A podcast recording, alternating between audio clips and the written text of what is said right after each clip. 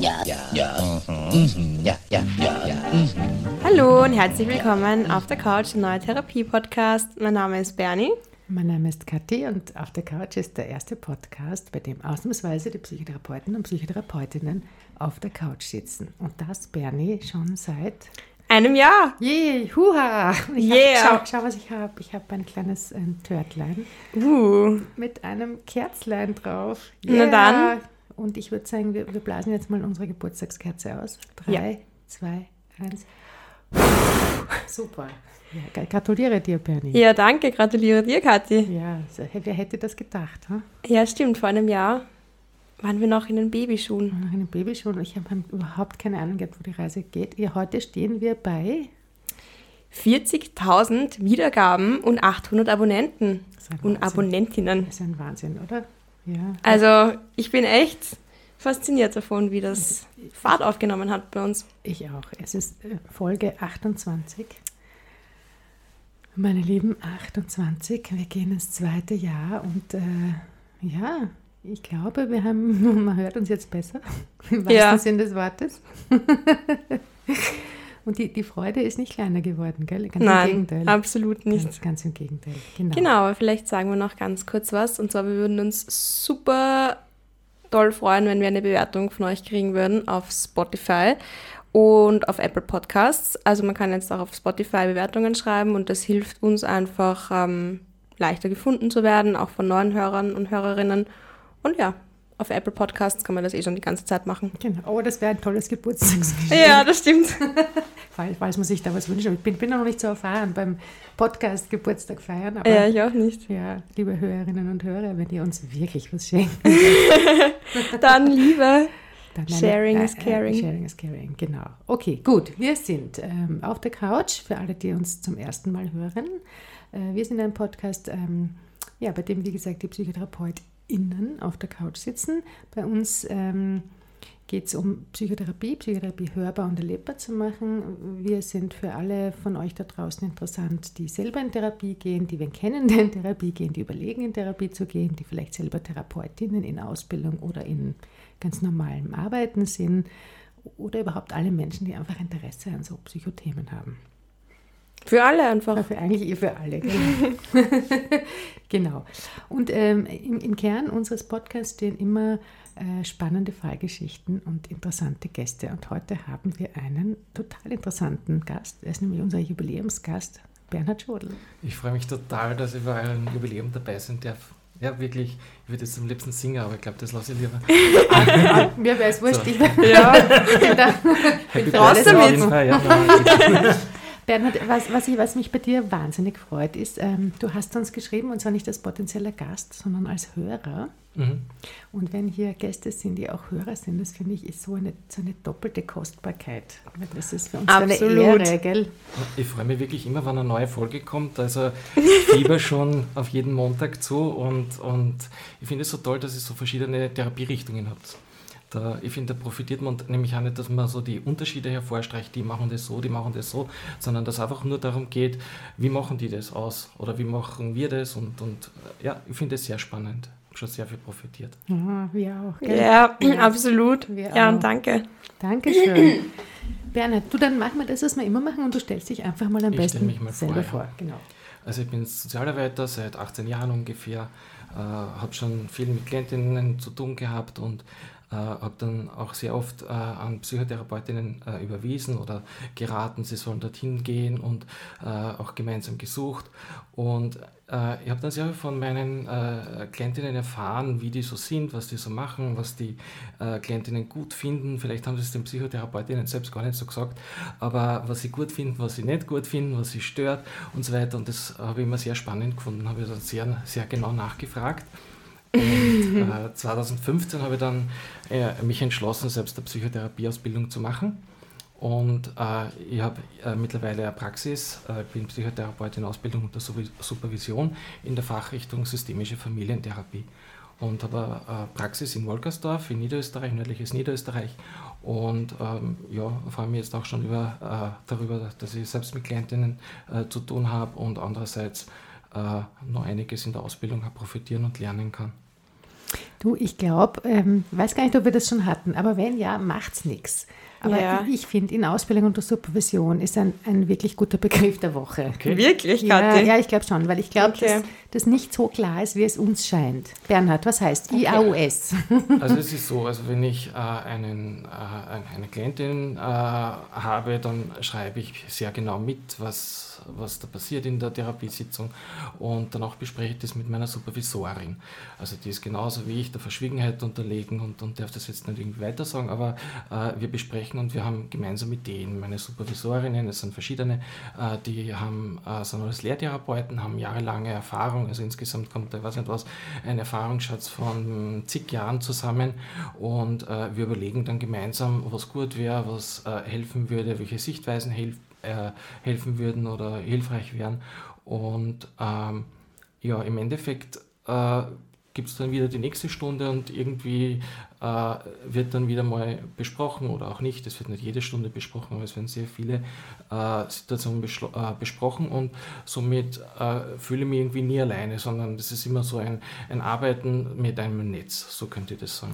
Genau, also in der Psychotherapieausbildung äh, muss man zuerst äh, noch so eine vorgeschaltete kleine, kleine größere Ausbildung machen, dann beginnt man die eigentliche Ausbildung und ungefähr zur Halbzeit darf man dann selber mit Klienten, Klientinnen arbeiten im sogenannten Status in Ausbildung unter Supervision. Das ist das, was du gerade gesagt hast. Das heißt, man darf mit Klienten arbeiten, man soll mit Klienten arbeiten. Man muss. Man ist hoch motiviert, mit Klientinnen zu Natürlich. arbeiten, aber man hat sozusagen äh, ganz viele Menschen um einen rundherum, die einen beraten, begleiten, ähm, supervidieren beim Arbeiten mit Klientinnen. Und so nach Genau. 600 Stunden, dann ist man sozusagen fertig und dann äh, geht es dann auch schon ohne Netz. Dann ist, dann ist der, der Luxus weg, gell? Genau. Genau. genau.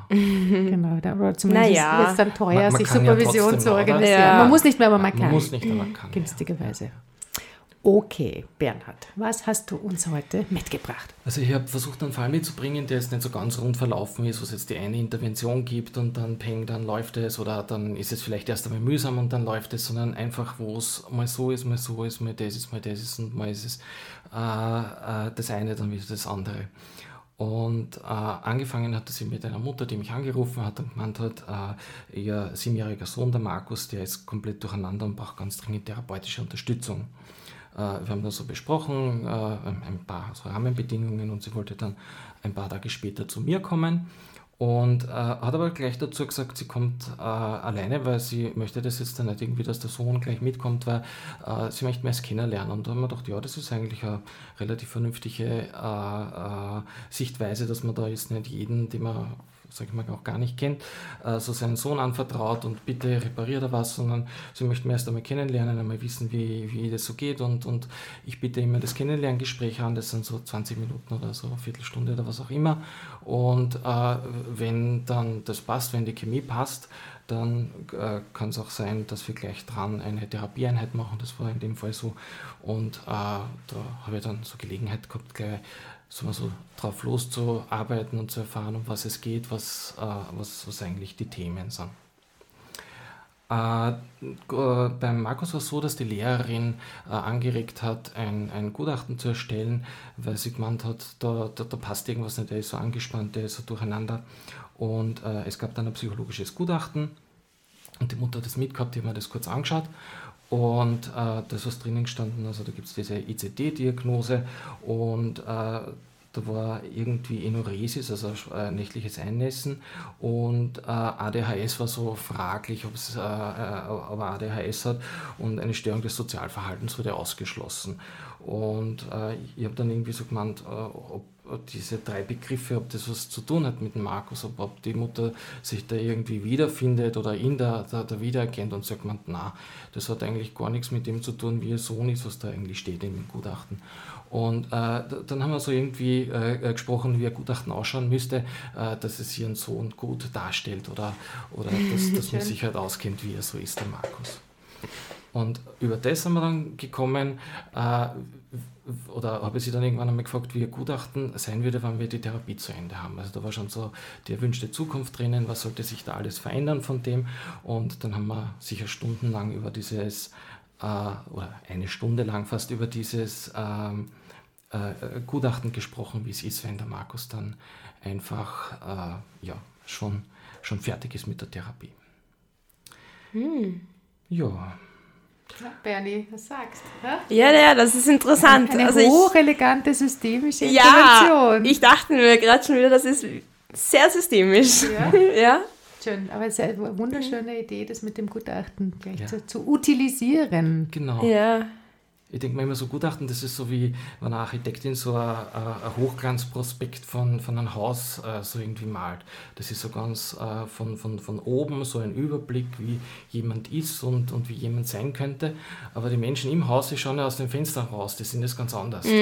Und das ist so der andere Blick. Das denke ich mal, das ist dann so der, der Blickwinkel, der für die Therapie wichtig ist. Also gar nicht so, so einerseits auch nicht so dieses geglättete, objektive, sondern einfach mehr so der, der, der Blick von einem Zimmer ins andere, also die Beziehung oder von, von, von innen nach außen oder so. Also das, das ist für mich so mehr ähm, das, was ich mir denke, das werden wir in der Therapie besprechen.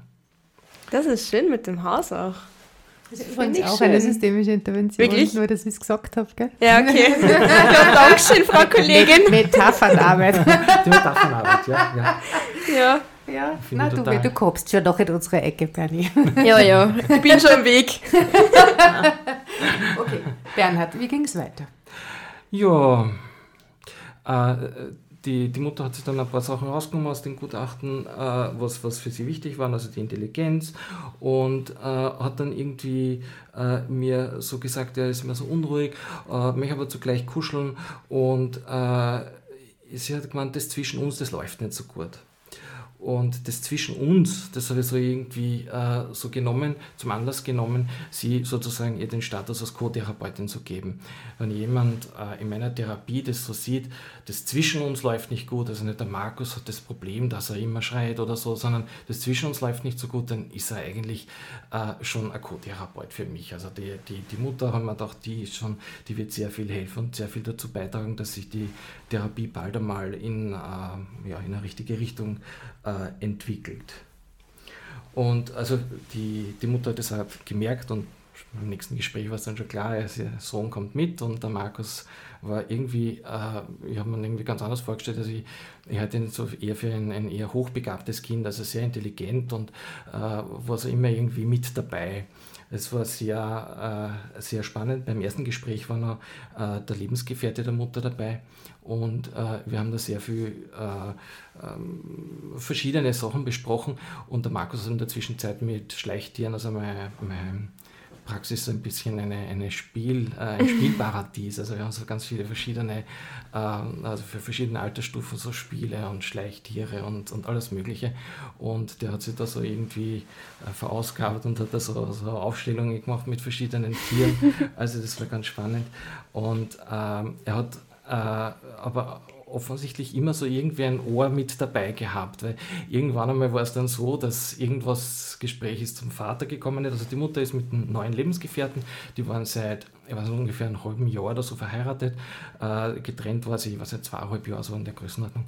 Und ähm, Vom- vom- vom Vater. Äh, Vater de, Ja. äh, von Markus war, war, war, war sie so ungefähr zweieinhalb Jahre getrennt.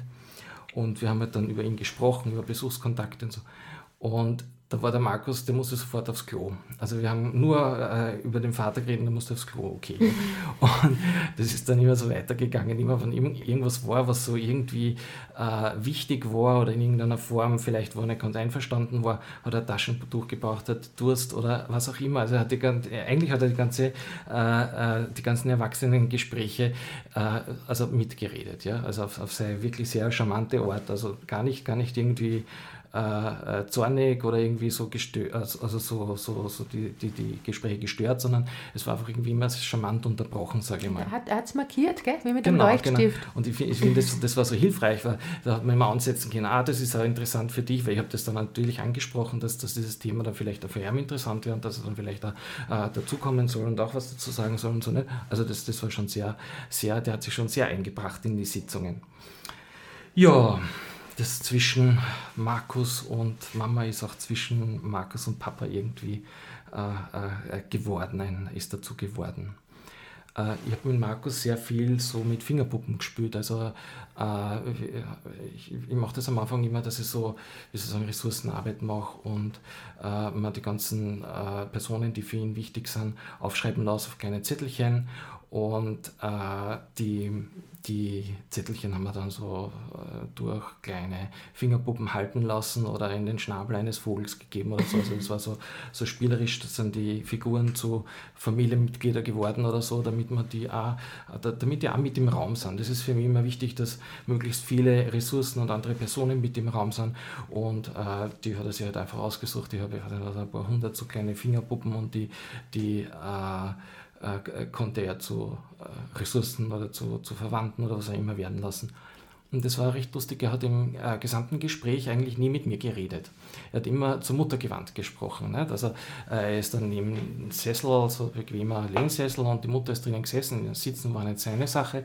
Er ist dann immer da gestanden oder, oder, oder irgendwie, äh, da, irgendwie gelümmelt auf dem Sessel und hat immer zur Mutter, und die haben verschiedene Sachen gefragt und er hat der Mutter beantwortet. Und das habe ich auch sehr interessant gefunden, weil man dachte, der hat das richtig verstanden, dass es wirklich um, um das geht, wie die zwei miteinander zurechtkommen und nicht um das, wie er ist oder, oder dass er mir da jetzt irgendwas sagt. Ich habe so irgendwie die Idee gehabt, der wird mir wahrscheinlich, äh, also wird gar nicht mehr wissen, wer ich bin. Die war so, so, so plakativ unwichtig für ihn, sondern es geht um seine Familie und, und das hat er auch so richtig verinnerlicht. Ja, wir haben dann so aus Pleto einen äh, Vulkan gebastelt, weil äh, es war sehr stark das Thema, dass er manchmal explodiert. Also diese Wut, die haben wir einfach genommen und haben sie sichtbar gemacht, also wir sagen externalisiert und haben äh, so aus, aus Pleto und äh, damit es so irgendwie so ein bisschen einen Effekt hat, war da jetzt so irgendwie eine Ketchupflasche eingebaut, so wie die Wut so richtig, wo der äh, Vulkan mit Ketchup explodiert ist. Und das war so sehr, sehr eindrücklich. Und wir haben halt dann besprochen, wie das funktionieren kann, dass dieser Vulkan Vulkan eben nimmer mehr so leicht funktioniert oder wie, das, äh, wie wir das irgendwie machen können, dass wenn er explodiert, dass vielleicht irgendwie nicht alles voll Ketchup wird, sondern nur mehr ein Teil und, und, und haben, haben sehr symbolisch seine Wut eben dargestellt mit dem Ketchup. Und er hat dann öfters auch noch, also hat die Mutter erzählt, noch, noch öfters von diesem Vulkan gesprochen, der war so voller Ketchup, wir haben ihn leider nicht mitgeben können, sonst hätten sie mit, mitnehmen können, aber, aber wir haben sehr viel Spaß gehabt da dabei, nicht? also das war dann so ein, ein, ein, äh, voll, äh, voll funktionierender Vulkan, den man dann aber doch irgendwie in den Griff kriegen kann. Und, das, das war äh, so die, die erste Idee, dass wir in die Richtung weiterarbeiten. Ja, die, äh, die Idee war dann auch sehr bald, dass man mit dem äh, Vater irgendwie arbeiten muss, weil immer, wenn es um den Vater gegangen ist, dann war irgendwie, irgend, ich sage jetzt einmal, irgendwas besonders. Nicht? Also entweder alle haben so irgendwie besonders geschaut oder es war so irgendwie spürbar, äh, dass, dass vor allem die, äh, die Aussagen so widersprüchlich waren, die Besuchskontakte waren schön, aber und so. Und, und ich habe dann auch irgendwie gemeint, ob es nicht sinnvoll wäre, mal den Vater einzuladen. Äh, zu dem Zeitpunkt hat man dann die Mutter so irgendwie immer mehr angedeutet, wie schwierig eigentlich die Besuchskontakte sind und dass eigentlich äh, das so ein, ein Hauptthema ist, äh, wo sie ja glaubt, dass äh, das nächtliche Einnässen äh, sehr stark an, an diesen Tagen ist, wo er beim Vater war oder wenn er dann wieder zu Hause ist und, und dass er da sehr durcheinander ist. Und ähm, dann hat sie irgendwie dieses äh, sage mal, dieses Karussell begonnen. Also wir haben dann, äh, ich habe dann erst einmal Mail geschrieben, habe mich kurz vorgestellt und habe gefragt, ob er bereit wäre zu kommen und erst einmal ja und dann, dann war die Frage, wer bezahlt das, aber dann war die Frage, äh, wo, wann und welchen Termin finden wir. Das ist dann äh, ungefähr so gelaufen, dass wir pro Tag drei Mails ausgetauscht haben und, und, und äh, immer wieder, es war einfach schwierig, ich sage es mal so, es war schwierig und wer dabei sein sollte, ob die Lebensgefährtin mitkommen kann oder nicht und wenn die Lebensgefährtin kommt, würde das die Mutter nicht bezahlen und sonst würde sie es bezahlen und so weiter. Also es war... Ähm, okay, das ganze komplexe, schwierige ja. Beziehungsgefüge hat sich bei dir kondensiert äh, genau, im E-Mail per Posteingang. Und, und äh, ist auch nicht einmal in der Therapiestunde, sondern so in, in, in Setting-Fragen mhm. so irgendwie aufgegangen. Mhm.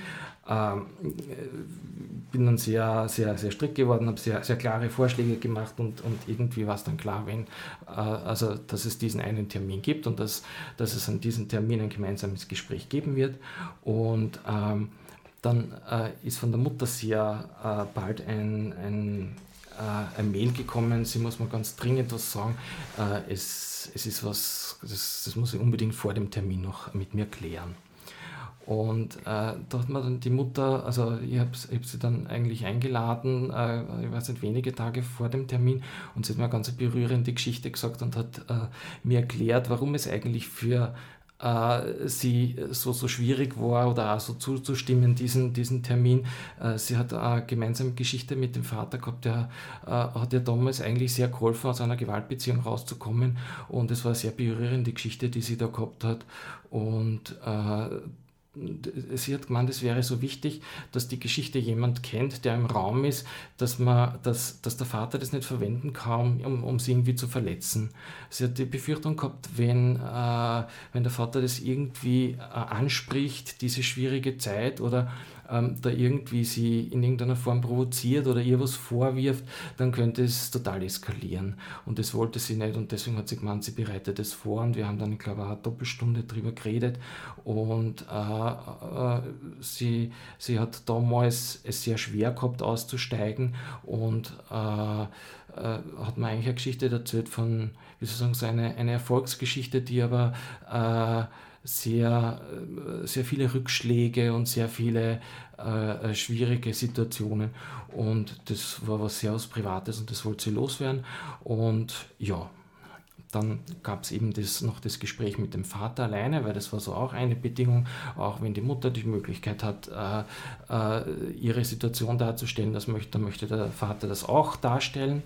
Und dann ist der Vater auch gekommen und äh, wir haben viel geredet, aber ich habe mir so irgendwie gedacht, ja, passt schon, ich, ich, ich, ich hätte da nichts ganz Neues gehört. Und dann ist es auch so gewesen, die Lebensgefährtin des äh, Vaters war da mit und die ist dann äh, auch aufs WC gegangen. Und, und, und dann hat dann der Vater so irgendwie zugeraunt es wird funktionieren. wir brauchen eigentlich gar nicht mehr so viel drüber reden. Er, er, er, er, hat das schon äh, irgendwie vor seiner Lebensgefährtin, da ist er nicht allzu gut über die Mutter reden können, aber er hat gemeint, es wird einfach funktionieren. Ich brauche mir da keine Sorgen machen zu diesem Gespräch, zu diesem gemeinsamen. Und äh, das war Ich finde es so interessant, wie diese Familienmitglieder auf unterschiedlichen Kanälen, ja. unterschiedliche Art und Weise, verbal und nonverbal ja, mit dir kommunizieren. ja. ja. Ich bin, da, ich bin ganz hingerissen. Okay, es ist wie, wie so ein, ein, ein großer, wie nennt man das? Also ein, so ein Briefkasten, so ein riesiger, oder? Wo so viele ja. Schlitze drin sind und ständig wird irgendwo von irgendwem ein Brief ja. eingeworfen. Herrlich. Okay, also warte, ich muss es nochmal zusammenfassen, damit ich keinen Knopf im Kopf kriege. Mhm. Ähm, die Mama von Markus war irgendwann mal in einer Gewaltbeziehung und es war relativ mühsam, aus der rauszukommen. Ja. Und der Papa von Markus hat ihr da sehr geholfen. Dann ja, waren die ein ja. Paar und haben einen Sohn bekommen und irgendwann haben sie sich getrennt. Irgendwann haben sie sich getrennt. Und sie hatten, sie haben nur den einen Buben miteinander. Ja. Und dann hat die Mama von Markus einen neuen Lebensgefährten slash Ehemann. Ja, der hat jetzt dann ein, ein ganz kleines Kind gegeben. Gibt es noch ein, ein ja, Babyli. Ja, ja. Und der Papa von Markus hat eine Lebensgefährtin. Genau, ohne Kinder. Genau. Ohne Kinder. Okay. Sie hat keine Kinder, er hat keine Kinder. Okay. Mhm. Und ja, die haben dann uh, sehr viel, äh, sage ich mal, telefoniert, glaube ich. ich. Ich nehme es an. Aber es war dann so lustig, dieses große Gespräch alleine. das, das war die kürzeste Therapiesitzung ever. Das ist interessant. Also, also passt, haben, schon, passt schon aus. ja, so, so ungefähr war es es waren ein paar Höflichkeiten, die dann ausgetauscht worden sind. Dann haben alle gemeint, ja, dass es in Zukunft funktionieren wird und äh, auf, auf, jede Frage, ja, das haben wir schon geklärt, ja, das haben wir schon geklärt, da haben wir schon drüber gesprochen und äh, alles war klar, alles war besprochen und äh, die es war einfach schnell vorbei und äh, war alles gut. Ja? Also ich habe dann äh, im Nachhinein äh, gehört, es war dann wirklich nicht mehr, mehr schwierig. Also die Besuchskontakte haben seither funktioniert, es gab keine gröberen äh, Probleme mehr, so es war gut. Gut Toll. passt.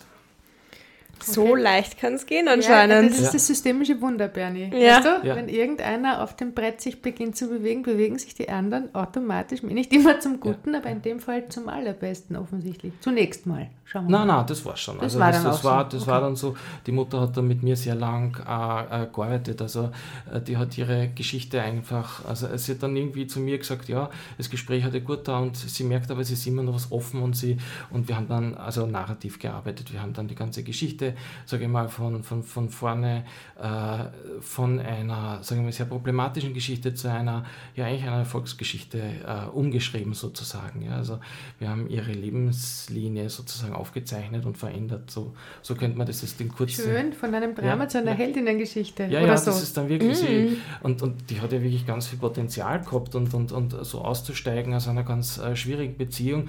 Und dann äh, hat es dazwischen, glaube ich ja, einfach eine besondere Beziehung gebraucht, die ja jetzt dann nicht allzu lang gehalten hat. Aber, aber das, das, es war dann im Endeffekt, glaube ich, für sie ein anderer Blickwinkel, der dann sehr gut da hat für sie. Also diese, und das, das waren aber dann mehrere Gespräche. Also das war dann nicht mehr so im, im, im großen Karussell, wo sie alles gedreht hat und, und so, so, wir brauchen noch dringend einen Termin und noch einen und noch einen und dann, dann ist es innerhalb von, ich weiß nicht, das Ganze hat gedauert, kann, ich weiß nicht, sechs Wochen oder so, nicht? also nicht einmal, glaube fünf Wochen vielleicht nicht. Und es war alles vorbei, aber dann mit der Mutter, das waren dann Termine in, in größeren Abständen und, und wo wir dann immer eigentlich äh, ein bisschen die, äh, sage ich mal, bis in die damals Jetztzeit äh, sehr, sehr, sehr genau einfach ihre Geschichte besprochen haben. Und ich glaube, sie hat sich dann auch gut gefühlt. Also es hat gepasst.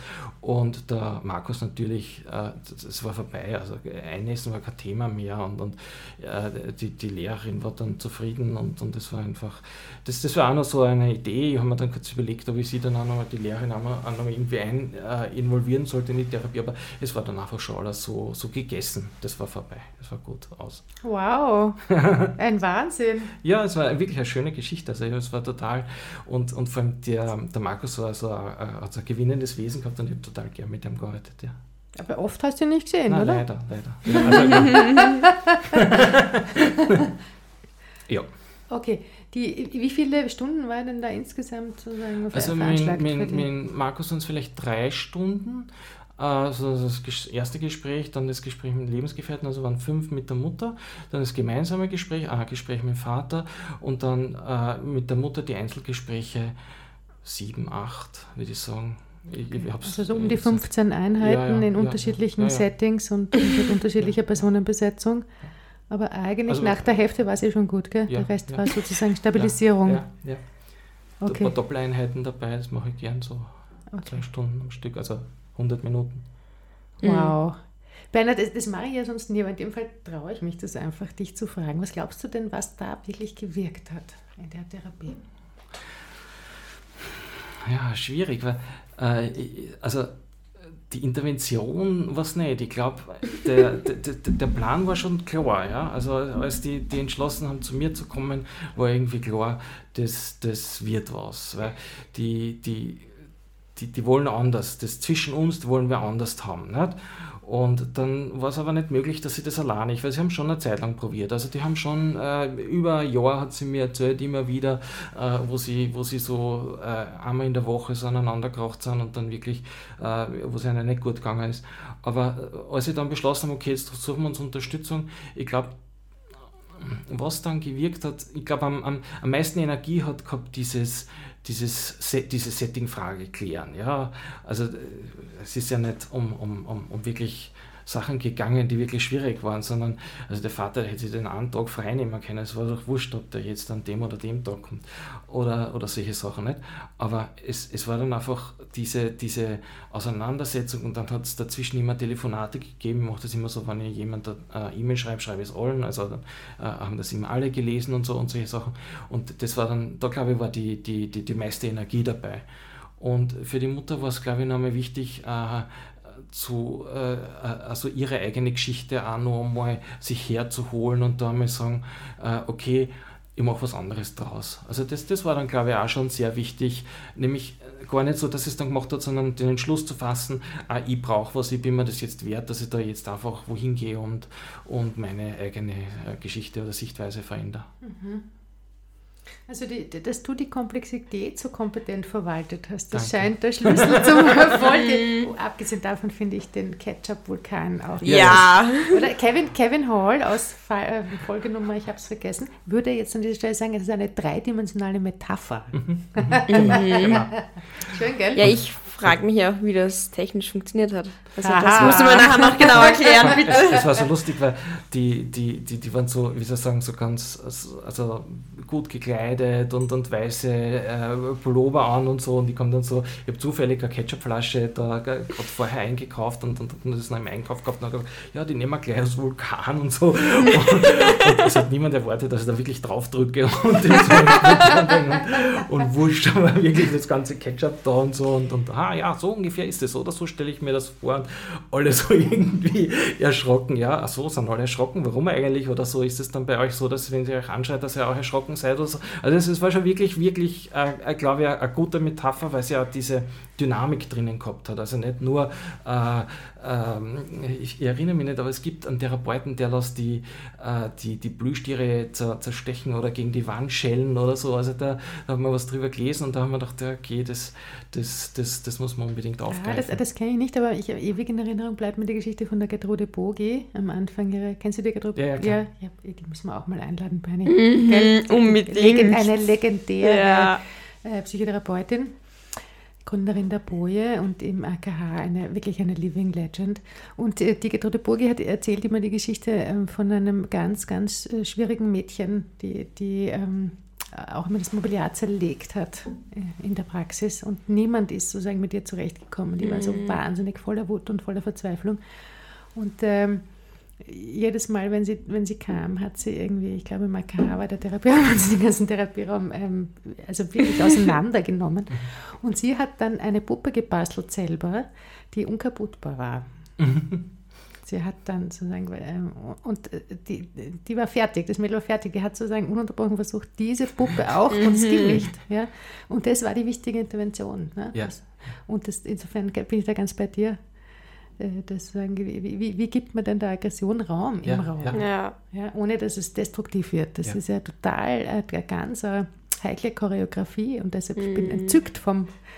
Also ich glaube, ich bin so der. Ketchup-Typ. ich ich, finde es toll, ich bin mir nicht sicher, ob ich das bei mir in der Praxis. Aber Bernie, du kriegst glitzernde Augen. Ich sehe es Ja, dir an der ja. Nasenspitze an. Ja, also Ich habe so Ich zwei Räume, das ist gut, weil der eine Raum ist einfach so, wie Sie sagen, da steht so ein Holztisch drinnen und so, da kann man auch was machen. Und ich habe dann also immer Ton oder Play-Doh oder so irgendwas und da darf man so ein bisschen rumsauen, sage ich mal. Ja. Mhm. Und das ist für die Kinder toll, ja. ja, schön. Wahnsinn. Bernie, eben, äh, ich, du bist dran. Ich sehe bin schon- dran? Ja. ich soll jetzt irgendwas vermeintlich Intelligentes einbringen. Nein, nein, nein. Ich, hab, ich dachte, du hast vielleicht Fragen oder Anmerkungen. Ach so, Oder, naja, naja, ja, ich habe eine Frage und zwar, ähm,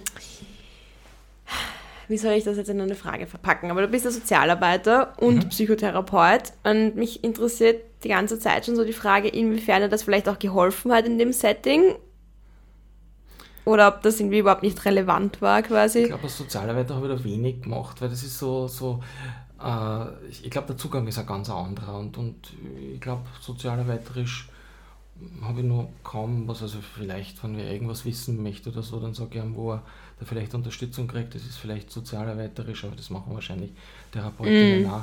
Aber, aber so, ja, in dem Fall wüsste ich jetzt gar nicht, wo die sozialarbeiterische Komponente war. Also auch so von dem ähm, Systemverständnis, dass es wirklich mehr so das Therapeutische oder die, das, was du halt in der Ausbildung Ja, gelernt hast. also diese, das Einlassen komplett auf die, die Wirklichkeit der Klientinnen und nicht, nicht selbst so, äh, äh, wie Sie sagen, so ein, ein Hilfsnetz oder so im Kopf zu haben, dort können Sie das oder das profitieren oder so. Das wäre so mehr sozialarbeiterisch. Mhm. Das, das äh, kann schon, äh, könnte schon einfließen. Also ich hätte mir grundsätzlich nichts dagegen, aber in dem Fall glaube ich, war das gar nicht so der, der Punkt. Die waren ja so top organisiert und haben gewusst, wo sie sich was holen können oder so. Also das war, wäre gar nicht so notwendig gewesen. Ja. Ja. Ah ja, okay. Ich- Bevor wir da herumgescheiteln, ich, ja, bist du überhaupt fertig schon? Hast du die Geschichte auserzählt oder fehlt noch was? Ja, im Prinzip ist die Geschichte fertig. Also es gab ein Abschlussgespräch mit Markus und dann äh, ähm, war, war einfach, es war irgendwie nett und wir haben alles besprochen, was sie getan hat und er hat mir erzählt, wie es jetzt beim Papa ist und dass, dass er eigentlich, äh, wie er jetzt regelmäßig Kontakt hat und, da hat er da immer wieder die Mama angeschaut und äh, war sie so ganz, ganz bei ihm und zustimmend, ja, ja, das ist jetzt gut, so wie es ist und so und dann haben wir es kurz mal nachbesprochen, aber mehr war dann eigentlich nicht mehr, mehr so die, sag ich mal, diese Markus-Linie, die, die, die Geschichte mit der Mutter. Das war, ich finde, es äh, könnte man gar nicht so unbedingt so reinnehmen, so diese weiteren Gespräche. Das war dann einfach Einzeltherapie und, und war, war eine, andere, eine andere Therapie, kann man sagen. Eine andere Therapie. Mhm. Mhm. Mhm. Das ist eh, sozusagen, in, in, was in, mit in Familientherapien ein Settingwechsel möglich ist ja. oder sich an unterschiedlichen Erzähllinien herausbildet, finde ich auch immer wieder sehr, sehr spannend. Ähm, aber ich, würde gerne eine ganz andere Frage stellen. Das hängt bei mir nämlich noch ein bisschen, nämlich das psychologische Gutachten. Mhm. Das, das, klingt jetzt so, mhm. als ob, als ob wir das so verteufeln würden hier oder als ob es könnte so klingen, ja, als ob man das, das irgendwie so ein bisschen ins Lächerliche zieht. Das ist natürlich nicht der Fall. Ne?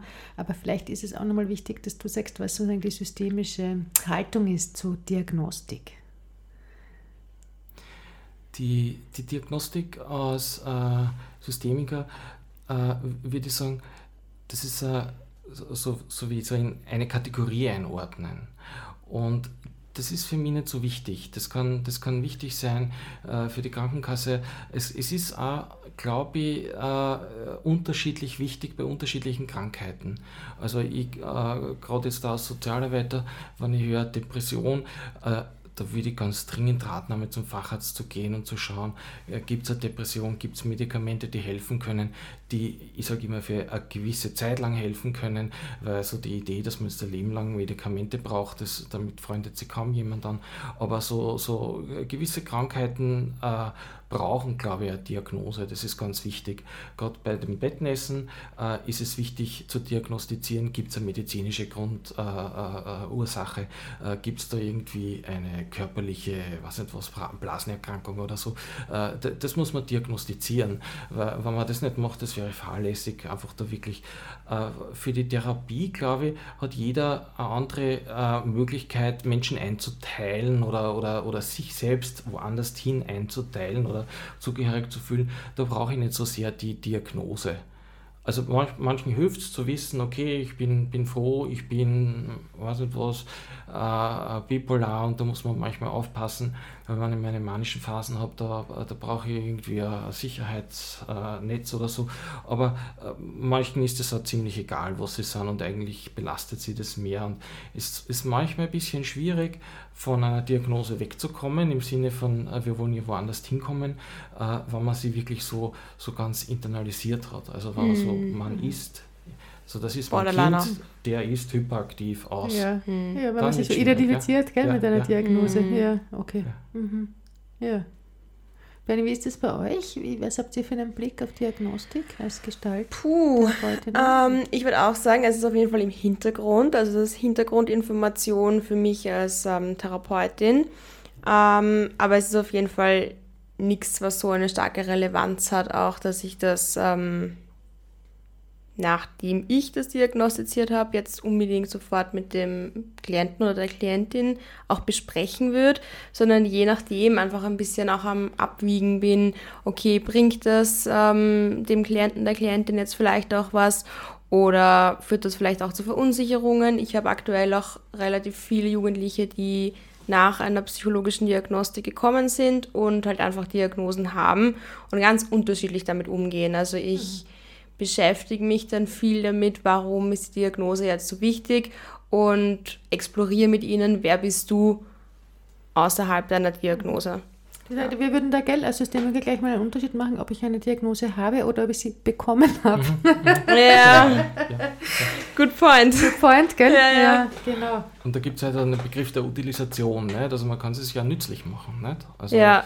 also dann äh, die Diagnose so als, wie soll ich sagen, die, die habe ich einfach mit und ist, ist halt ein Teil und, und, und, aber das bin ich nicht, sondern mhm. die kann ja manchmal, ich weiß nicht was, manchmal kann ich äh, mehr depressives Verhalten haben, manchmal kann ich weniger haben, mhm. da kann ich vielleicht auch was selbst dazu beitragen und kann jetzt, weiß nicht, was länger oder kürzer oder wie auch immer schlafen, dann geht es besser oder so, das kann man sich schon nützlich machen manchmal, aber äh, ich würde äh, eher so sagen, momentan so eher so Zeitgeist haben Diagnosen zu viel Wertigkeit.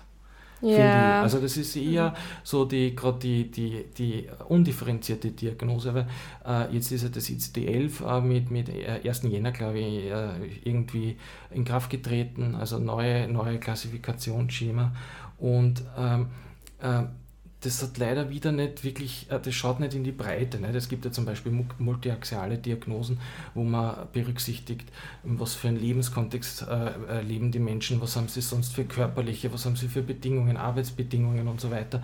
Das ist leider es ist ein bisschen zu einfach, um den Menschen zu beschreiben. Also die Diagnose, mhm. so wie sie jetzt momentan bei uns gehandhabt wird, einfach eine Nummer, du bist mhm. einer, der ist verhaltensgestört, das, ist, das wäre mir zu einfach. Also da denke ich mir, das, das ist ja. fast ein bisschen entwürdigend also für die mhm. Menschen. Ich meine, ich glaube, dazu muss man äh, zwei Dinge anmerken. ICD heißt übrigens International Classification of Diseases. Das ist sozusagen die internationale wie soll man sagen, Einigung aller WHO-Länder mhm. auf einen gewissen Standard. Und für alle Krankheiten.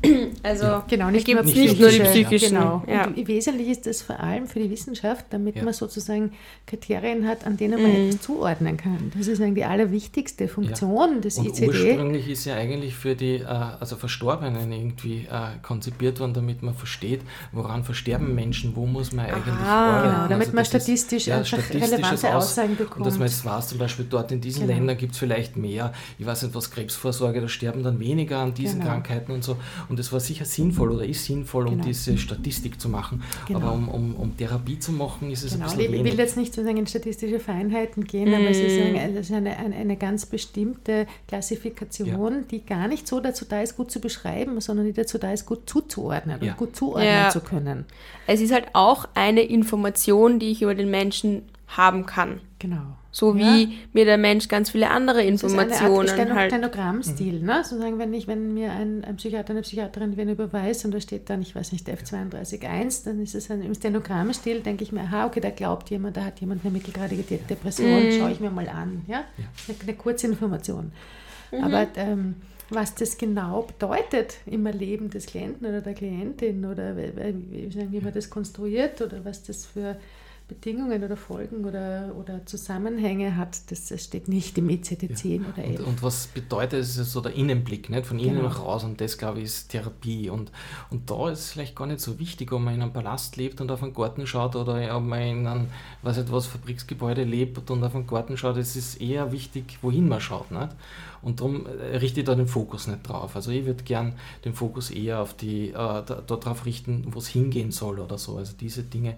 Und, und Diagnose mache ich mir total äh, zunutze, wenn ich sie habe oder, oder versuche sie äh, irgendwie äh, sinnvoll oder nützlich einzubringen. Ja, mhm. mhm. ja schön. Ja. Ich schaue ein bisschen auf die Uhr und ich schaue so ein bisschen in die Runde. Ich habe das Gefühl, das ist jetzt ein, ein ganz schöner Abschlussaspekt dieser ja. wunderbaren multidimensionalen Therapiegeschichte, Bernhard. Wärst du schon bereit für unseren nächsten Tagesordnungspunkt? Ja, ich kenne ihn und. Aha. auch in der Jubiläumsfolge kommst nicht aus. Aha, verdammt. Ich mache das immer bei Jugendlichen, dass ich möglichst wenig Fragen stelle, weil ich mir dann denke, das ist immer so diese Prüfungssituation. Und, und, und ja, was haben wir gedacht? Na, wir beißen nicht. nicht, nicht Nein, okay. wir sind chillig. Okay. Jetzt mache ich ganz was Perfides. Pass auf, ich stelle okay. dir eine Frage und schauen wir mal, ob du sie wiedererkennst, Ben. Ach so. Also, lieber Bernhard, ähm, Überraschungsfrage Nummer eins. Nimmst du dir bewusst Zeit, um über Fälle nachzudenken oder passiert das hauptsächlich im Gespräch? Hast du Zeit fürs Nachdenken reserviert? Sehr interessante Frage.